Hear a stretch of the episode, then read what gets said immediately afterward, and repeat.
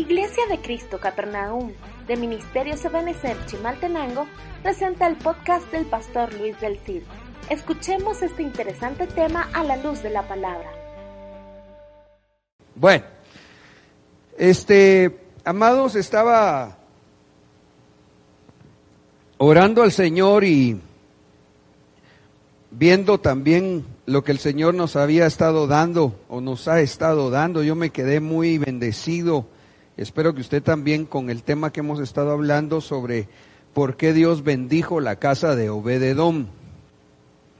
Para recordarle de lo que ya hemos estado abordando en dos temas, dice el segundo libro de Samuel 6, 10 y 11, y David no quiso trasladar el arca del Señor con él a la ciudad de David, sino que la hizo llevar a la casa de Obededón Geteo. Por tres meses permaneció el arca del Señor en la casa de Obededón Geteo y bendijo el Señor a Obededón y a toda su casa. Definitivamente eh, la bendición que el Señor eh, soltó sobre la casa de Obededom y sobre él mismo, definitivamente es porque el arca de Dios reposó ahí durante esos meses, hermano. Definitivamente. Hacíamos el análisis el, eh, realmente de, de, cómo fue que Obededom se anima a recibir el arca, habiendo visto que, que Usa, cuando iba el desfile rumbo a Jerusalén con el arca, hermano, con una buena intención eh, de su parte, para que el arca no, no, no, no se tambaleara, mete él su mano y, y, Dios lo corta ahí mismo, ¿verdad? Sin embargo, vemos que en caso de Obededón, pues David solo le avisa, mira, el arca se va a tu casa y Obededón no, no repara en, en aquella determinación, al contrario, yo considero, analizando los nombres de los hijos, que, que fueron ocho, ya, ya, se los voy a leer de Obededón, y sabiendo que la palabra nos enseña que lo, los hijos son figura de fruto, entonces cuando miramos los frutos que había en la casa de Obededón, definitivamente cómo no iba el Señor a complacerse de que el arca del pacto, que es su presencia, fuera eh, guiada a, a reposar en aquella casa. En ese orden de ideas, hemos estado hablando de este tema, la presencia de Dios bendice tu casa. ¿Cuántos lo creen? Y entonces eh, empezamos viendo allá en el primer libro de Crónicas 26, 4 y 5, a Obededom, y perdón, y Obededom tuvo hijos, Semaías, el primogénito, Josabad el segundo, Joa el tercero, Sacar el cuarto, Natanael el quinto. Incluso, hermano, si a usted le gusta escudriñar, yo voy a, con el favor de Dios, de Dios, a exponer algunas cosas que el Señor me ha mostrado en su palabra, pero no estaría de más, porque no, sí lo, lo pensé, pero no lo fui a buscar. Eh, ¿A qué se refiere? Porque no es casualidad que aparezca el nombre y que además sea específico qué significa el primo, bueno, el primogénito. Lo primero vimos, ¿verdad? Lo primero que hay que tener en, la casa es lo que representa Semaías, pero de ahí es muy específica en decir quién fue el segundo, el tercero, el cuarto, el quinto, el sexto, el séptimo, hasta el ocho. Entonces ahí definitivamente también hay un mensaje encriptado en el nombre de Jesús. Pero eso, si gusta, lo vamos a dejar como tarea. Eh, le invito pues, le invito como tarea, sería lindo que en algún momento cuando pregunte me pueda decir, hermano, yo encontré que lo segundo representa tal cosa, ¿verdad? Y qué lindo sería que esa, esa búsqueda, ese estudio de la palabra, usted lo puede hacer con su esposa y con sus hijos en la casa. ¿Ha hecho usted a veces eso en su casa? Si no, le invito, es de mucha bendición el poder hacer lo que la Biblia dice, ¿qué hay cuando os reunís? ¿Verdad? ¿Qué hay? Solo hay chistes, solo hay películas. Está bien. Pero la Biblia dice que deben haber cosas específicas también cuando nos reunimos, claro, con un propósito de encontrarnos con una bendición espiritual. Entonces, ahí le dejo esa invitación para que usted escudriñe. Amiel el sexto, y Sacar el séptimo, y Paultai el octavo, porque Dios lo había bendecido. Mire qué lindo. Ahora, de estos nombres hemos estudiado dos, si estoy bien en mi conteo. Hoy tendríamos que ver lo que representa Joa. Joa significa Jehová es hermano. Joa. Jehová es hermano. ¿Cuántos dioses tenemos? Uno a. Primer mandamiento. Oye Israel, tu Dios uno es. Nosotros no adoramos tres dioses. Nosotros adoramos un solo Dios que se manifiesta en tres personas, el Padre, el Hijo y el Espíritu Santo. Amén. Entonces, cuando yo veo acá que Joa significa Jehová es hermano, inmediatamente en mi mente espiritual me recuerdo de Jesús cuando dice la escritura que no se avergüenza de llamarnos hermanos. Pero le hacía el recordatorio de que nosotros no tenemos tres dioses, nosotros tenemos un solo Dios. Y a mí me ayudó entonces, recordando esta verdad de Dios, que Él es un solo Dios, eh, ver al Señor Jehová, ver al Señor Dios en la persona de Jesús. ¿Me estoy explicando? Porque dice Hebreos 2.11, porque el que santifica y los que son santificados de uno son todos. Por lo cual no se avergüenza de llamarlos hermanos. ¿De quién está hablando aquí? De Jesús. Pero yo quisiera esto mostrárselo con, con, un, con una ayuda de, dos hermanos, por favor. Si me pueden apoyar aquí dos, dos, dos hermanos. Fíjese pues. Vamos a eh, mejor que vengan otros dos aparte de los hermanos. Gracias, hermanos. Entonces, fíjese pues. Porque el que santifica y los que son santificados de uno son todos. Por lo cual no se avergüenza de llamarlos hermanos. Vamos a asumir que nuestro hermano Iván representa a Jesús. ¿Sí? Y que ellos somos todos nosotros, ellos nos representan a todos nosotros, porque nosotros somos hermanos de Jesús. Entonces lo que aquí dice es, porque el que santifica y al final dice, por lo cual no se avergüenza de llamarlos hermanos, entonces está diciendo que el que nos santifica es Jesús. Él, él nos santifica a nosotros. ¿Sí me sigue, va? Nosotros no podríamos ser santos por nuestras propias fuerzas. Solo si el Espíritu Santo y el Espíritu de Cristo entra en nosotros, entonces nosotros alcanzamos la santidad. Entonces, porque el que santifica, Jesús, y los que son santificados, de uno son todos.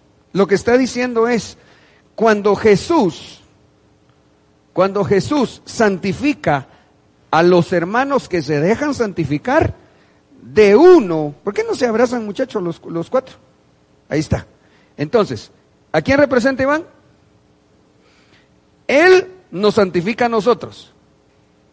Cuando nosotros nos dejamos santificar por Jesús, de uno son todos, es decir, somos todos del Padre, es decir, nos convertimos todos de Dios. Amén. Démosle palmas al Rey, pues. Gracias, hermanos. Ahora, pero como estamos viendo que Joa es un fruto, partiendo que los hijos son figura de fruto en la Biblia, lo que esto me, lleva a, a considerar es que si yo quiero ser hermano de Dios, Jesús es Dios, ¿verdad? Yo necesito santificarme. Le voy a leer otra versión, la versión de las Américas. Porque tanto el que santifica como los que son santificados son todos de un Padre Por lo cual él no se avergüenza de llamarlos hermanos. Pero ahora, entonces déjeme, déjeme echarme mi pensada. Si dice, porque tanto el que santifica, ¿quién es? Jesús, como los que son santificados, nosotros. Pero ahora paremos aquí. ¿Y qué pasa si hay un salvo que no se quiere santificar? ¿Será que es llamado por Jesús hermano, según este versículo? Ah, ya le cayó el 20, ¿ah? Por eso es tan importante comprender la evolución en nuestra salvación. De salvos a hermanos y de hermanos a novia, obviamente en el caso de la iglesia. Repito, de salvos a hermanos o hijos y de hijos a novia. Entonces, este fruto, este fruto de Joa, que significa Jehová es hermano, lo que está diciendo es, partiendo de Hebreos 11, que para que nosotros seamos llamados hermanos por Jesús, que es Dios, necesitamos santificarnos. Lo que, lo que representa para nuestras familias es que debemos esforzarnos porque nuestras familias vivan en santidad. Hermano, yo me quedo asustado a veces eh, cómo se toleran unas situaciones en algunas familias cristianas, hermano. Ah, y entre paréntesis, hermanos, por favor, miren, yo sé que los muchachos, ni modo, va, cuando están eh, creciendo y en su desarrollo eh, físico, eh, pues se le alborotan hormonas, ¿son hermano, doctor? Se le alborotan hermano, hermanos, hormonas, hormonas y se ponen todos inquietos y casi que algunos una escoba miran con falda y ya están ahí detrás, ¿verdad? Pero, pero eso lo tienen que controlar, hombre. Mire, yo no quiero caer en legalismos humanistas, religiosos, pero tengamos respeto, hermanos. Y aquí nosotros tenemos una doctrina. Mire, sinceramente, yo a veces me, me siento un poco incómodo tratando de decir, aprendiendo de mi padre espiritual, un mensaje que lleva eh, un par de llantas de tráiler por ahí pasando, con una sonrisa. Y a veces, digamos, lo de la famosa jovencita que, que le decían vasito con agua, ¿va? ¿Se acuerda de la vasito con agua? Porque no se le niega a nadie. Pero, hermano, yo, yo me extraño que aquí, ¿cómo es que a veces incluso tengo yo que intervenir a decirle un par de patojos, vengan ustedes, ¿y ustedes por qué se están besando?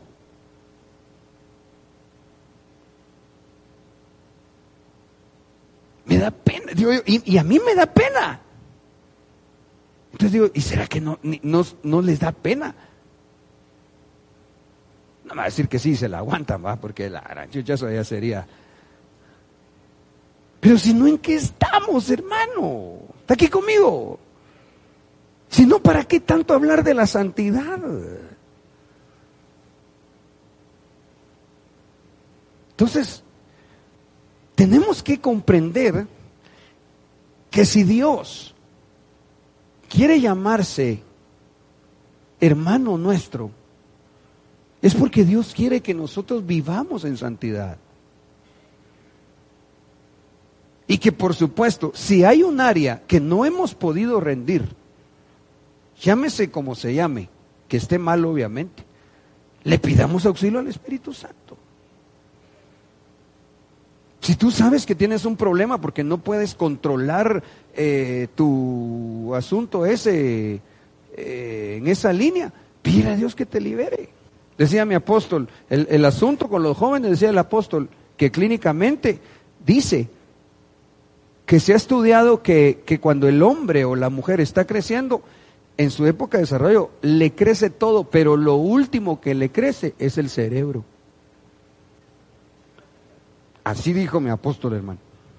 Y no se ofendan, porque un día yo también fui eh, más joven, más patojo. Sin embargo, yo te digo algo, aunque físicamente eso sea así, espiritualmente, Tú puedes crecer en, mira, si tú te metes a buscar de Dios, la presencia de Dios y su bendita palabra, tú puedes llegar a madurar mucho más que un montón de gente cristiana que tiene años en el Evangelio, pero que son eh, enanos espirituales. Sí. Hay un montón de gente, hermano, que, que, que sí son salvos, pues, pero que, hermano, después de años de cristiano, tener algunos problemas de pecado. Discúlpeme, eso no puede ser, pues, o, no debería de ser. Tal vez tiene un su problema ahí de tipo espiritual, no está bueno, pero entonces busque ayuda. Amén. Entonces, ¿cómo damos este fruto, Joa, en la casa si todos nos proponemos a vivir en santidad?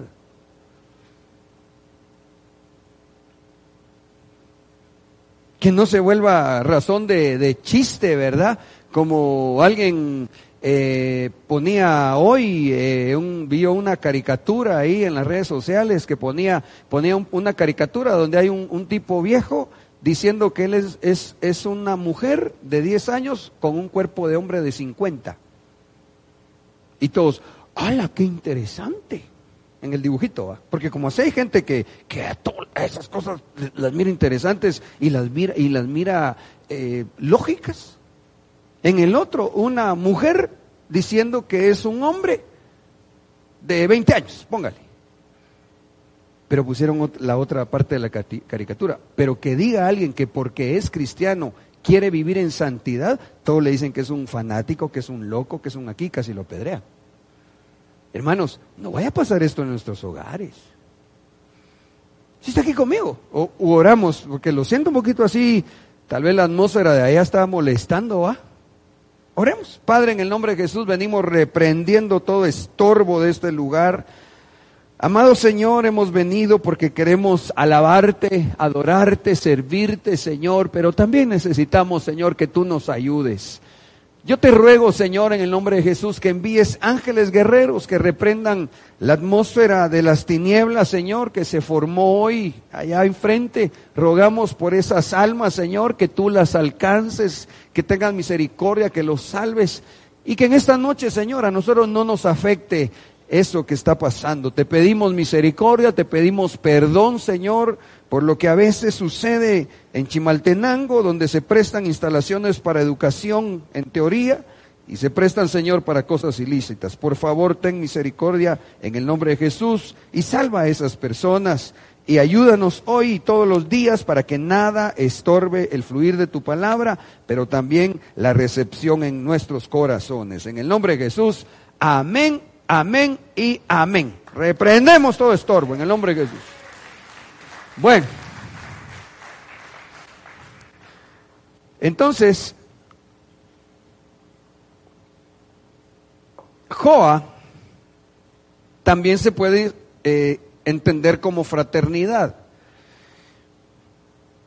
Y como estamos buscando qué se hace para que nosotros podamos dar este fruto en nuestros hogares, allá en el primer libro de Pedro 3.8 dice, finalmente, tengan todos un mismo sentir.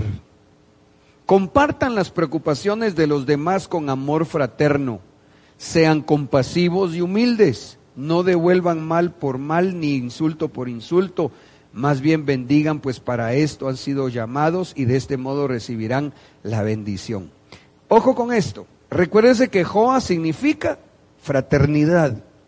Pero según Pedro, para que nosotros podamos demostrar que amamos con amor fraterno, debemos, para empezar, tener un mismo sentir en la casa. Tenemos que estar de acuerdo en nuestros hogares. Todo.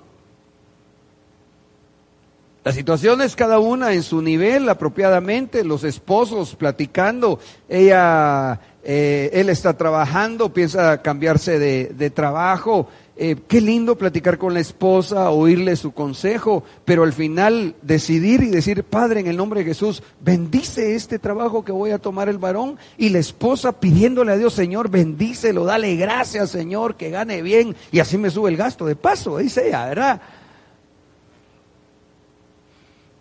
Los hijos ayudando también. Un mismo sentir. Ponernos de acuerdo.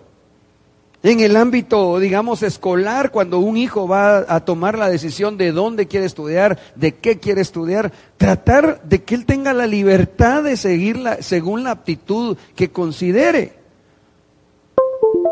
pero que esté de acuerdo con sus padres. ¿Aló? Ese es un amor fraterno.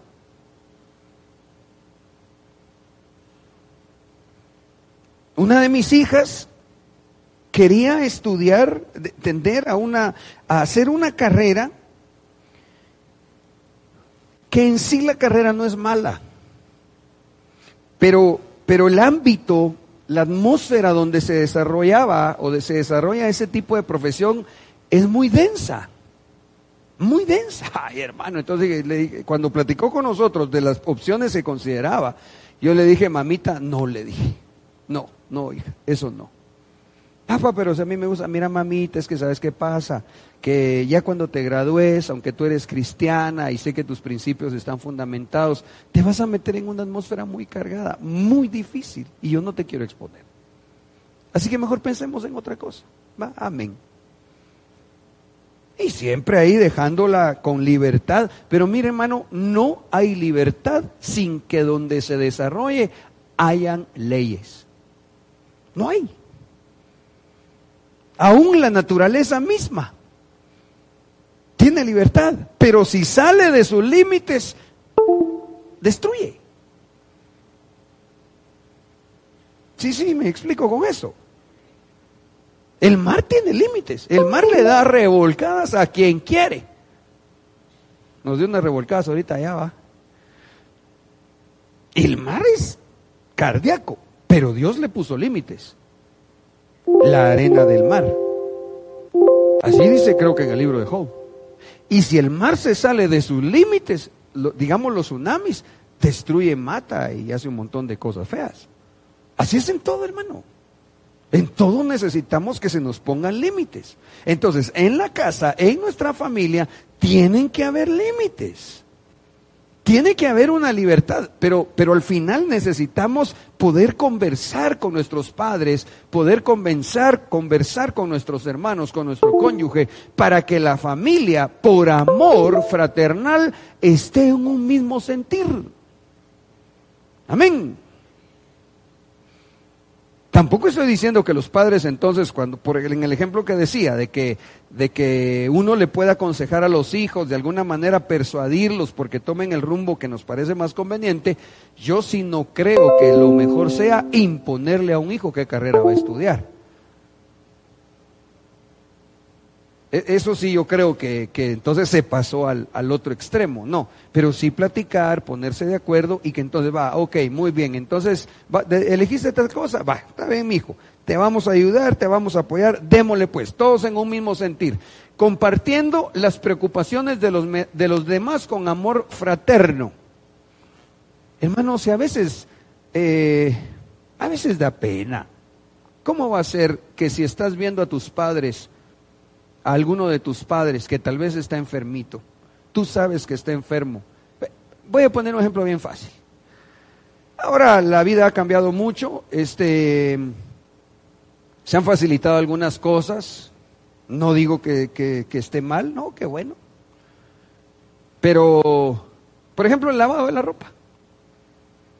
Antes, hermano, me recuerdo yo que, las eh, mujeres, híjole, era duro, hermano. ¿Verdad? Eh, yo me recuerdo con, el ejemplo de mi mamá, que aquí en Chimaltenango, bueno, es otro tema, pero lástima que teniendo tanta agua, la vendieron, se la llevaron y ahora aquí en algunos sectores con penas de agua. Eso ha sido de años. Yo me recuerdo que, que mi mamá se levantaba temprano, hermano, para lavarnos la ropa. Yo era un niño.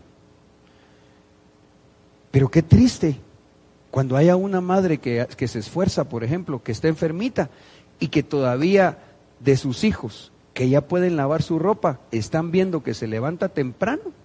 Eh, digamos, póngale que tenga una su, una su buena gripe. Se levanta a las 5 de la mañana porque es cuando hay, de 5 a 7 le ponen el agua. Y ahí están las patojas A ver, ¿a qué edad cree usted que, que un hijo en casa puede lavar ya su ropita? A los siete. Oh, ok, la opinión de mi hermana. Yo lo hay un poquito chiquito, va. Tal vez a alguien le tocó así, admirable y todo, pero, pero tratando de ser más, eh, ¿cómo le dijera? Amplios. ¿A qué hora le va a tocar a, a la Sofi? a los 12. Más, yo diría más o menos que ya ahí se les vayan dando ese tipo de responsabilidades, ¿va? A veces siento que los temas familiares se ponen así un poquito como...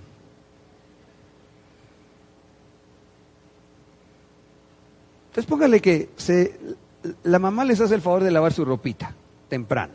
Está enferma. Y ya 12, 13, 14, no digamos 15 años, hermano. Y se levantan a las 9, 10 de la mañana. Y los papás macaneándose de esa manera. ¿Será que eso es preocuparse de los demás con amor fraterno? No es justo. Voy a meter un poquito más la espada. ¿Y qué me dice de los padres de... ¿Cuántos padres de familia acá se esfuerzan trabajando para poder darles escuela, vestido y comidita a sus hijos? Levanten la mano. Ah, gloria a Dios. ¿Será justo que si tú te esfuerzas, o mejor no te pregunto a ti, papá, a ti, hijo, ¿será justo que si, tú te, si tus padres se esfuerzan haciendo eso, se preocupan porque la colegiatura sea pagada en tiempo, ¿será justo entonces que tú pierdas las clases? ¿Será que estás siendo consciente con amor fraterno, compartiendo las preocupaciones de los demás por amor? ¿Está aquí conmigo? ¿Y si nos echamos un ejemplo matrimonial?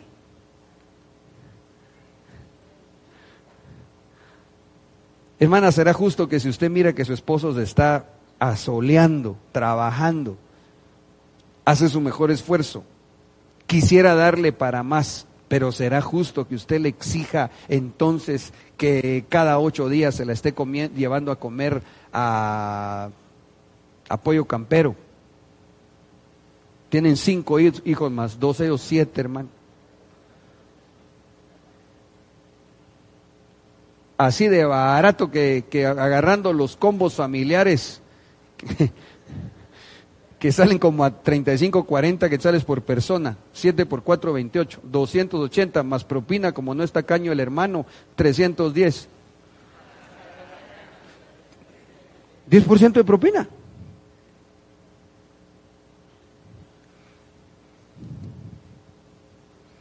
Yo sé que algunos dijeron, ah, no, eh, no, no, pastor, tampoco se ponga así. ¿Y si usted fuera el que está teniendo la mesa?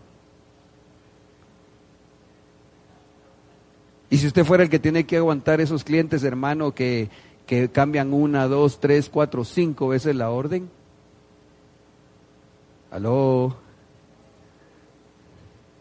Que nos aguantan los meseros, ¿verdad? Bueno, pero estamos hablando de la esposa.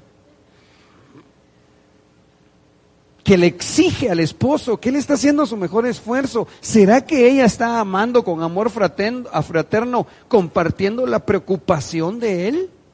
Ahora, vamos al principio. El principio es dar el fruto Joa en casa. Ese fruto es que Dios diga, estos son mis hermanos. ¿Por qué? Porque se preocupan de unos, unos por otros. ¿Y si ponemos un ejemplo de los esposos? amén, dicen las hermanas. Bueno, como una dijo amén, mejor me lo salto.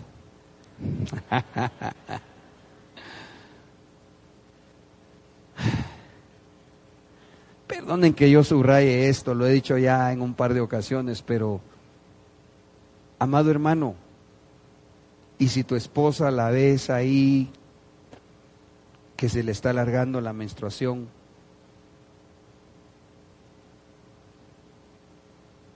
¿Cuánto es lo normal que, que tiene su menstruación una mujer? En, días cuando le toca.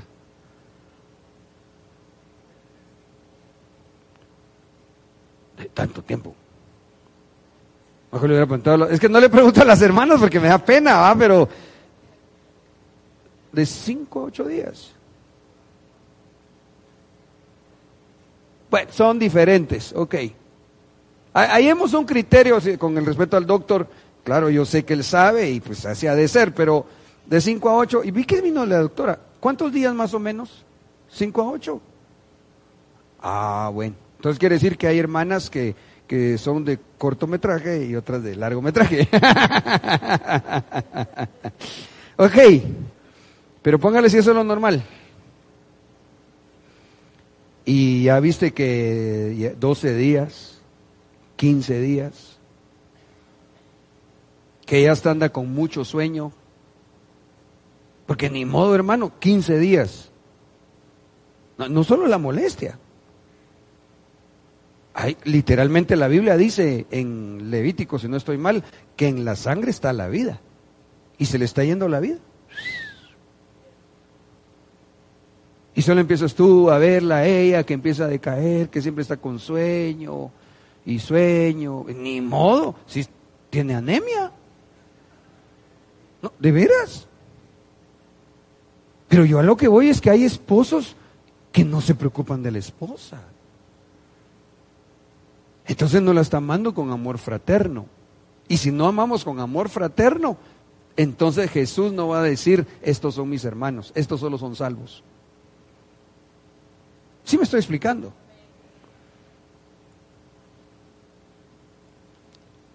Sean compasivos y humildes. Hermano, mire lo que implica tener amor fraterno.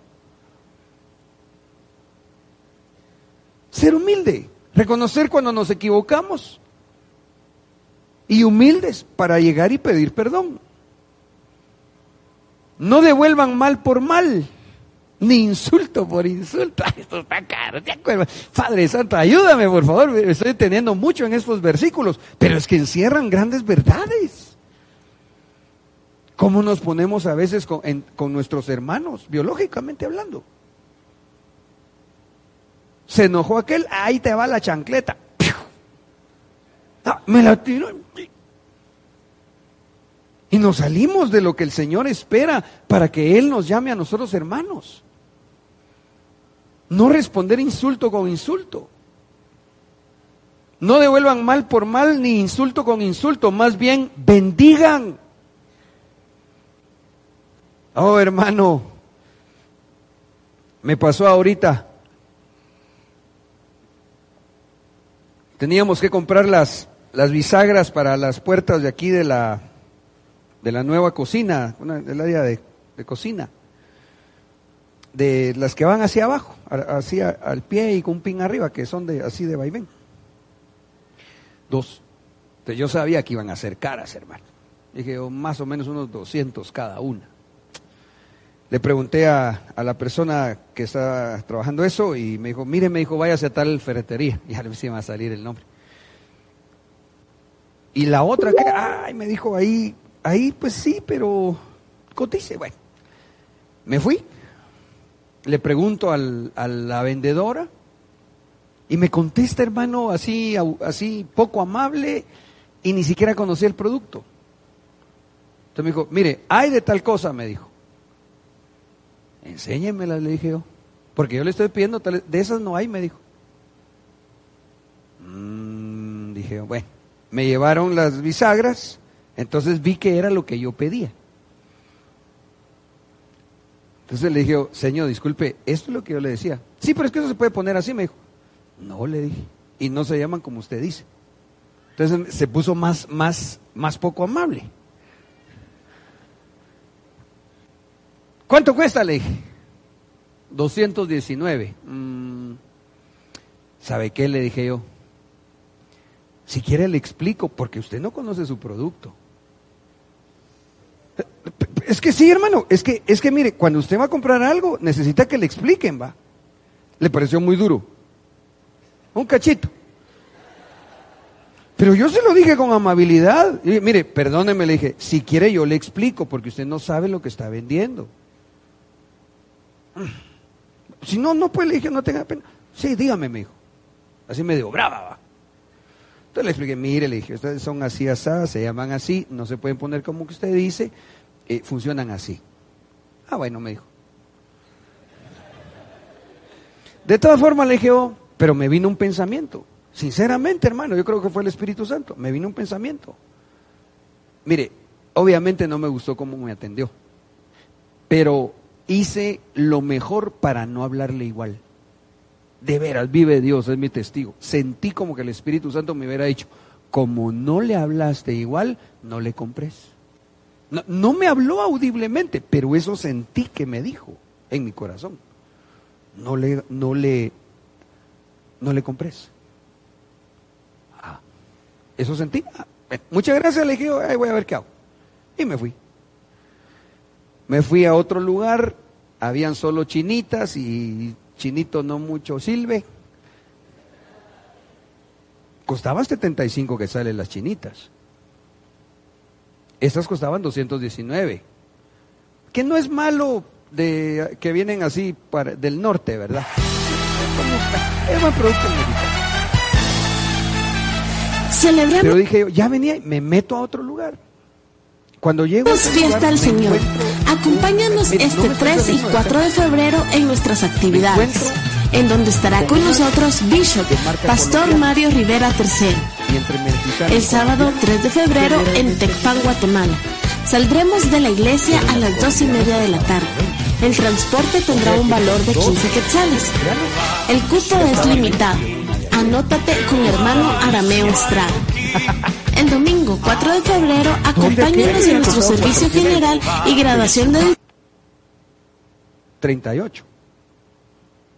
Cuando voy a pagar, me dice el joven,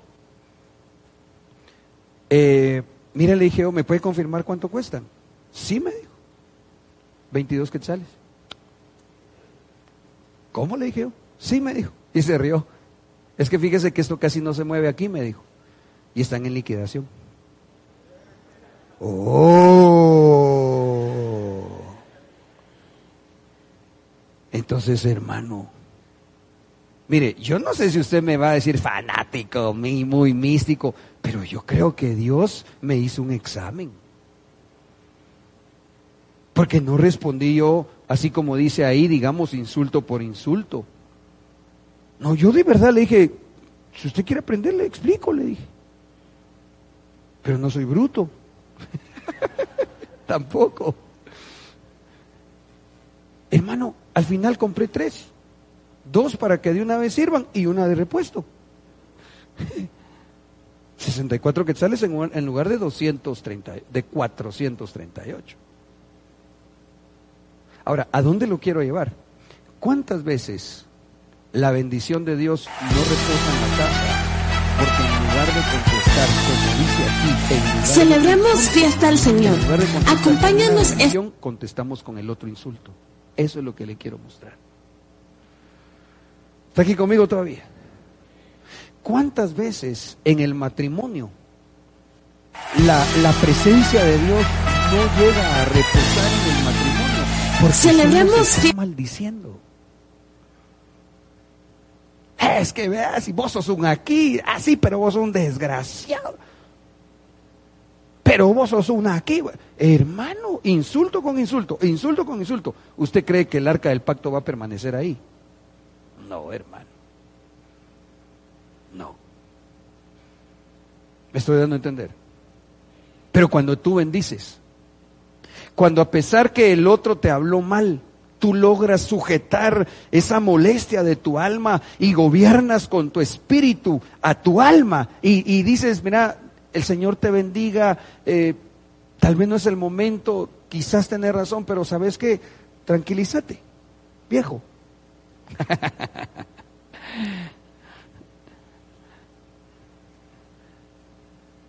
Tranquilo. Y podamos bendecirnos. Porque cuando nosotros tenemos esas actitudes en nuestras familias, entonces Jesús dice, no me avergüenzo de llamarlos hermanos. ¿Se da cuenta? Pero que cuando, hermano, en lugar de tener ese tipo de actitud, caemos en lo contrario, que la gente en la calle dice, ya vieron que esos muchachos evangélicos tan peor que nosotros. ¿Quién se sentirá avergonzado en ese momento? Jesús. Pero ¿cómo Él es bueno? Nos está enseñando. Amén. Démosle palmas al Rey.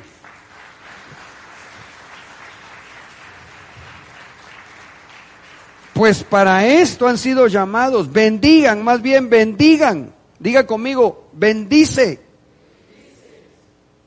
Oiga, y de este modo recibirán la bendición.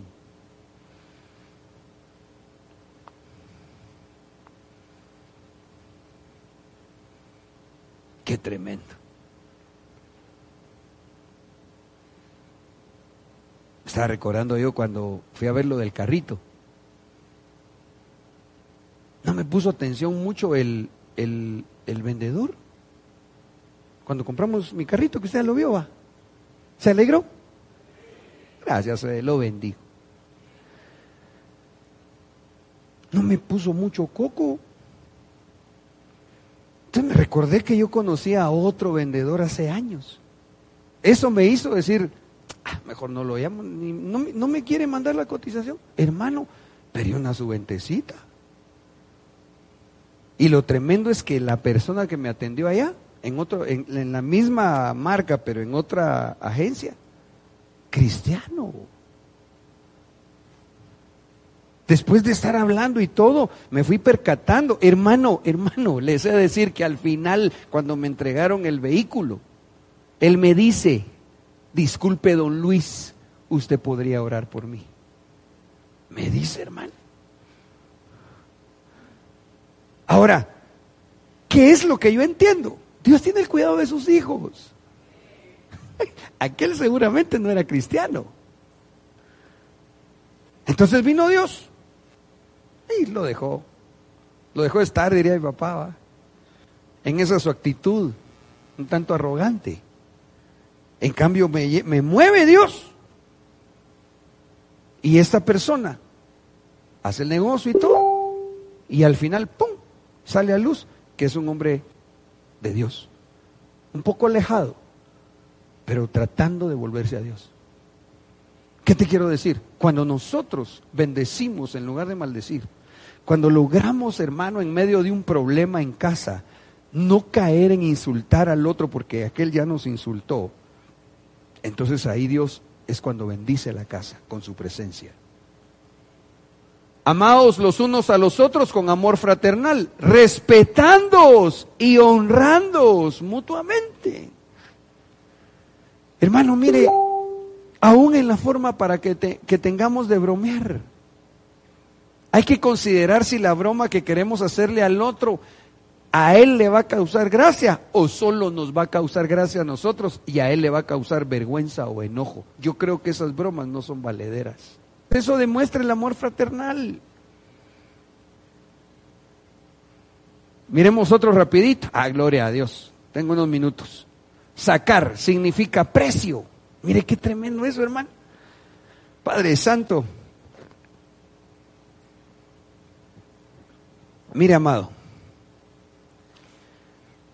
Ah, Sacar significa precio, pero por favor no leamos esa palabra precio en este momento como algo que está hablando en un sentido monetario, material. No. Ya le voy a leer una definición de diccionario para poder eh, eh, llegar a, a mostrarle con la palabra, por supuesto, por qué esto debe de ser un fruto en el hogar. Dice Levítico 5:15. Si alguien comete una falta y peca inadvertidamente contra lo que ha sido consagrado al Señor, le llevará al Señor un carnero sin defecto como sacrificio por la culpa. Su precio será tasado en plata según la tasación oficial del santuario. Quise anotarle este versículo porque quiero mostrar puntualmente dos cosas. Está hablando cuando una persona cometía una falta y pecaba inadvertidamente. Pero según pecara, así entonces tenía que ir con el sacerdote y presentar un sacrificio según se había establecido el precio por la falta cometida. ¿Sí me está dando a entender? ¿Sí? Según había sido el precio, así tenía que presentar su ofrenda. Ahora, ¿a dónde lo quiero llevar? En nuestras familias debemos aprender a que este fruto del precio sea manifiesto en justicia en nuestros hogares. ¿Cómo así? Ah, déjeme poner este ejemplo, por favor. Ahí está la, patojita que tiene... Ah, la vez pasada hicimos un consenso, me recuerdo yo, fue cardíaco el consenso, pero me recuerdo que, que juntos, no es una ley, no es una norma, pero pero juntos consideramos que una amistad debería empezar después de los, ¿qué dijimos? ¿Se acuerdan todavía? ¿Una amistad especial? ¿Cuánto? Todos tímidos, ahí va. Vean los muchachos, digan 14. Pero me recuerdo que hicimos un consenso juntos. Yo me recuerdo que hablamos de entre 17, 18 años, ¿no? ¿Ah? 18, 19. ¿Alguien que dé más? Hablamos que una amistad era prudente, que se empezara a, dar entre jóvenes de más o menos, pues yo creo que yo les, les hice una rebajita, pero dicen que no, que son 18. Una amistad especial. Entonces resulta que aquí, como en Iglesia de Cristo Capernaum, Ministerio de Benecer, tenemos doctrina Resulta que la, la, jovencita la cacharon besándose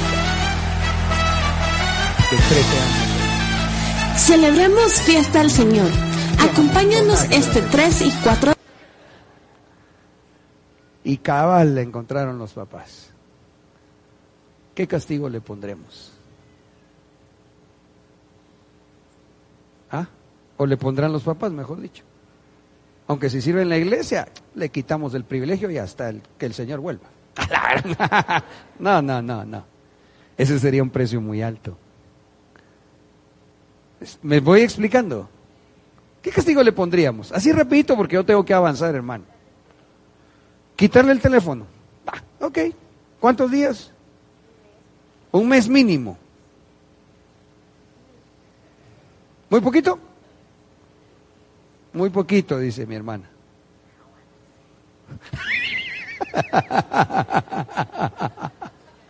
es hermana. Ok. Pero resulta que hubo otro caso. Que esta jovencita, igual 13 años, no solo se dejó besar, sino que la embarazaron. ¿qué castigo le pondría? Ahí está bien serio. Ah. Ok, como sé que no es fácil, a donde lo quiero llevar es a esto. No le puedes poner, quitarle el celular a la que le embarazaron. Porque eso sería una, casi una burla. Pero no le puedes poner el castigo de esta a la que la amontonaron.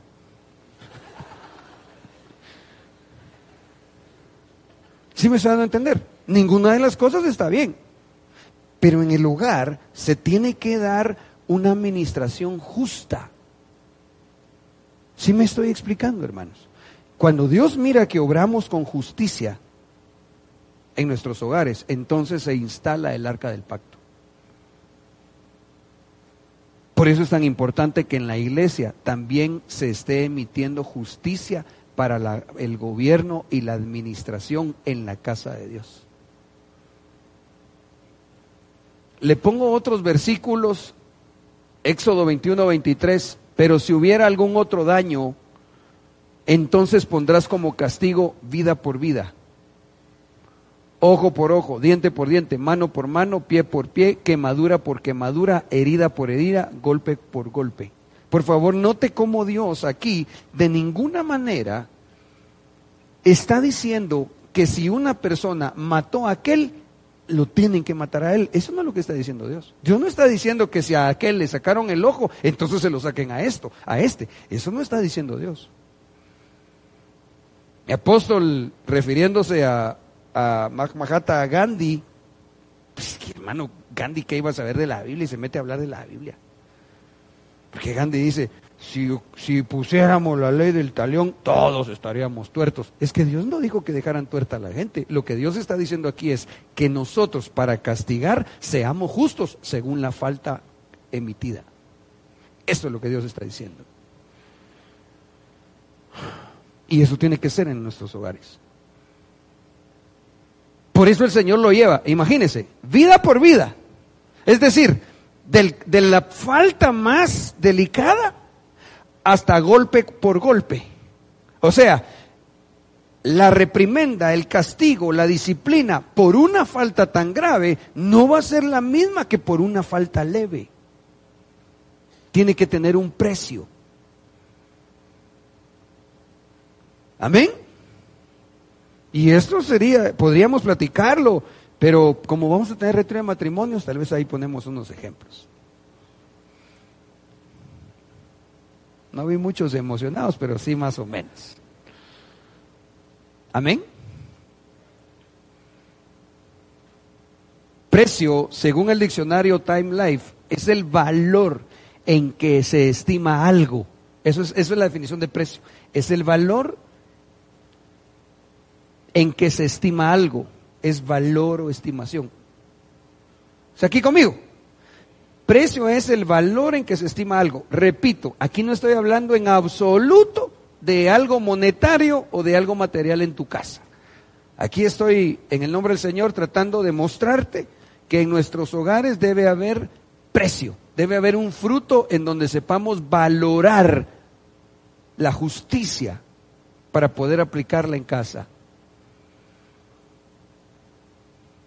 Dice el libro de Romanos 12, 3. Ya voy terminando. Por la gracia que se me ha dado, os digo a todos vosotros, nadie tenga un concepto de sí más alto que el que debe tener, sino más bien piense de sí mismo con moderación según la medida de fe que Dios le haya dado. En otras palabras, que cada uno sepa el precio que tiene. Hermanas, por favor, en el nombre de Jesús, hermanos, todos los cristianos valemos la sangre de Cristo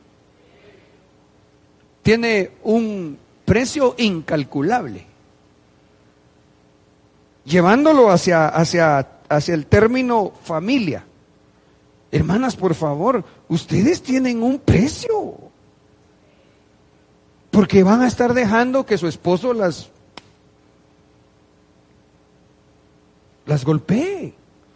Hermano, pero a mí es mi mujer. Tampoco se deje.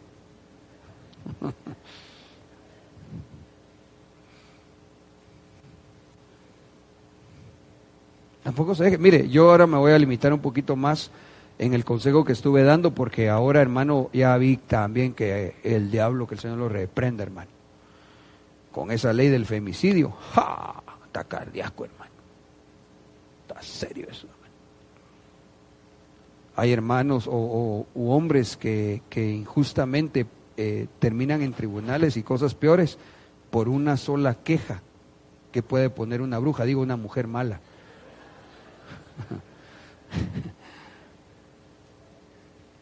Entonces yo, yo, yo sí, yo siempre, con la enseñanza de mi pastor, ¿sabe qué he aconsejado yo? Que si a una mujer le pega a su marido, que llame a la policía y que se lo vayan al bote. Sin embargo, aunque de ninguna manera es correcto que a una mujer le peguen, Ahora sí creo yo que, mejor sería que ese marido pensara cien mil veces levantarle la mano a su mujer, porque con una sola queja puede parar muy mal. Pero qué feo, hermano, que, que en nuestros hogares pueda suceder algo así. Reprendemos y renunciamos, hermano. Pero por favor, lo que le quería decir a la mujer es, hermanas, por favor, en el nombre de Jesús, yo sé que lamentablemente nuestra cultura machista y feminista ha hecho mucho daño a la mujer en Guatemala. ¿Se acuerda que le dije el martes que las dos cosas son diabólicas? Hermano, si hay mujeres machistas, ¿sabe usted? Hay mujeres machistas. ¿Por qué? Porque el marido les hace cualquier cosa, hasta le pasa a las, las, las eh, adúlteras, obviamente con las cuales él se está metiendo en la cara, y ahí siguen, hermano. Discúlpeme, eso no puede ser. Ay, no, pero como él es hombre, ¿y qué tiene que ser hombre?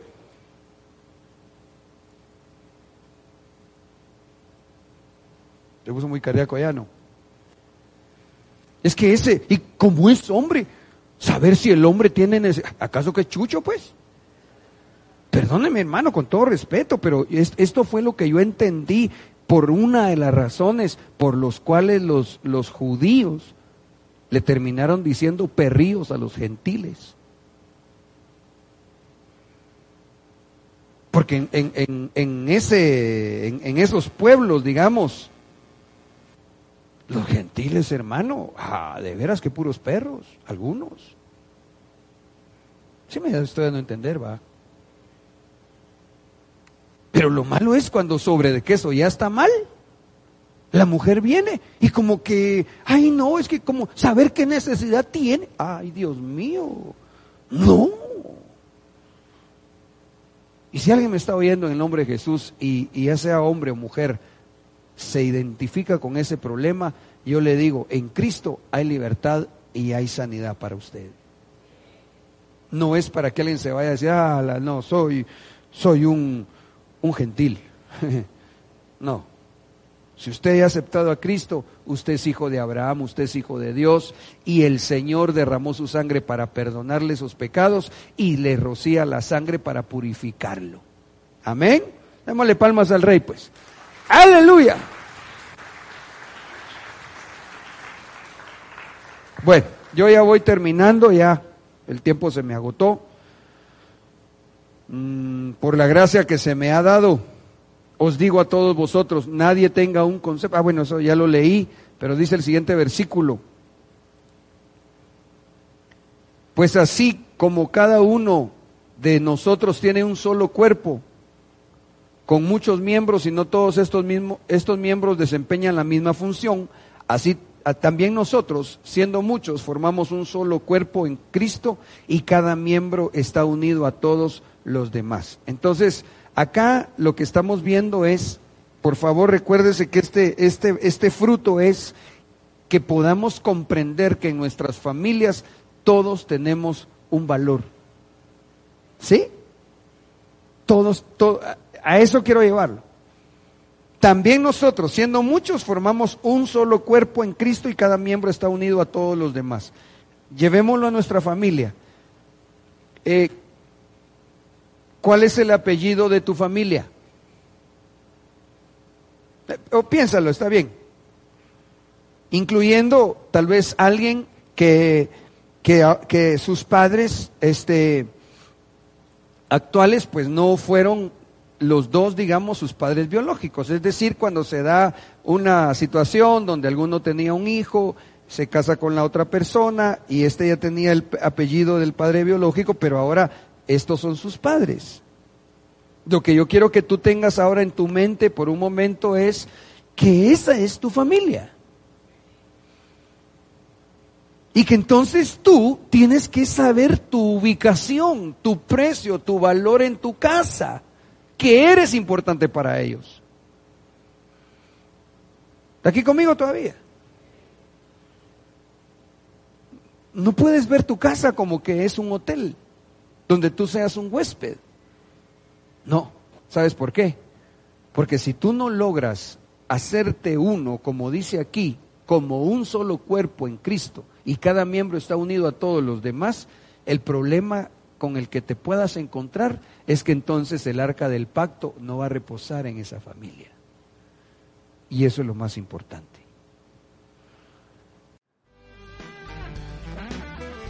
Esperamos que este tema haya sido de bendición para tu vida.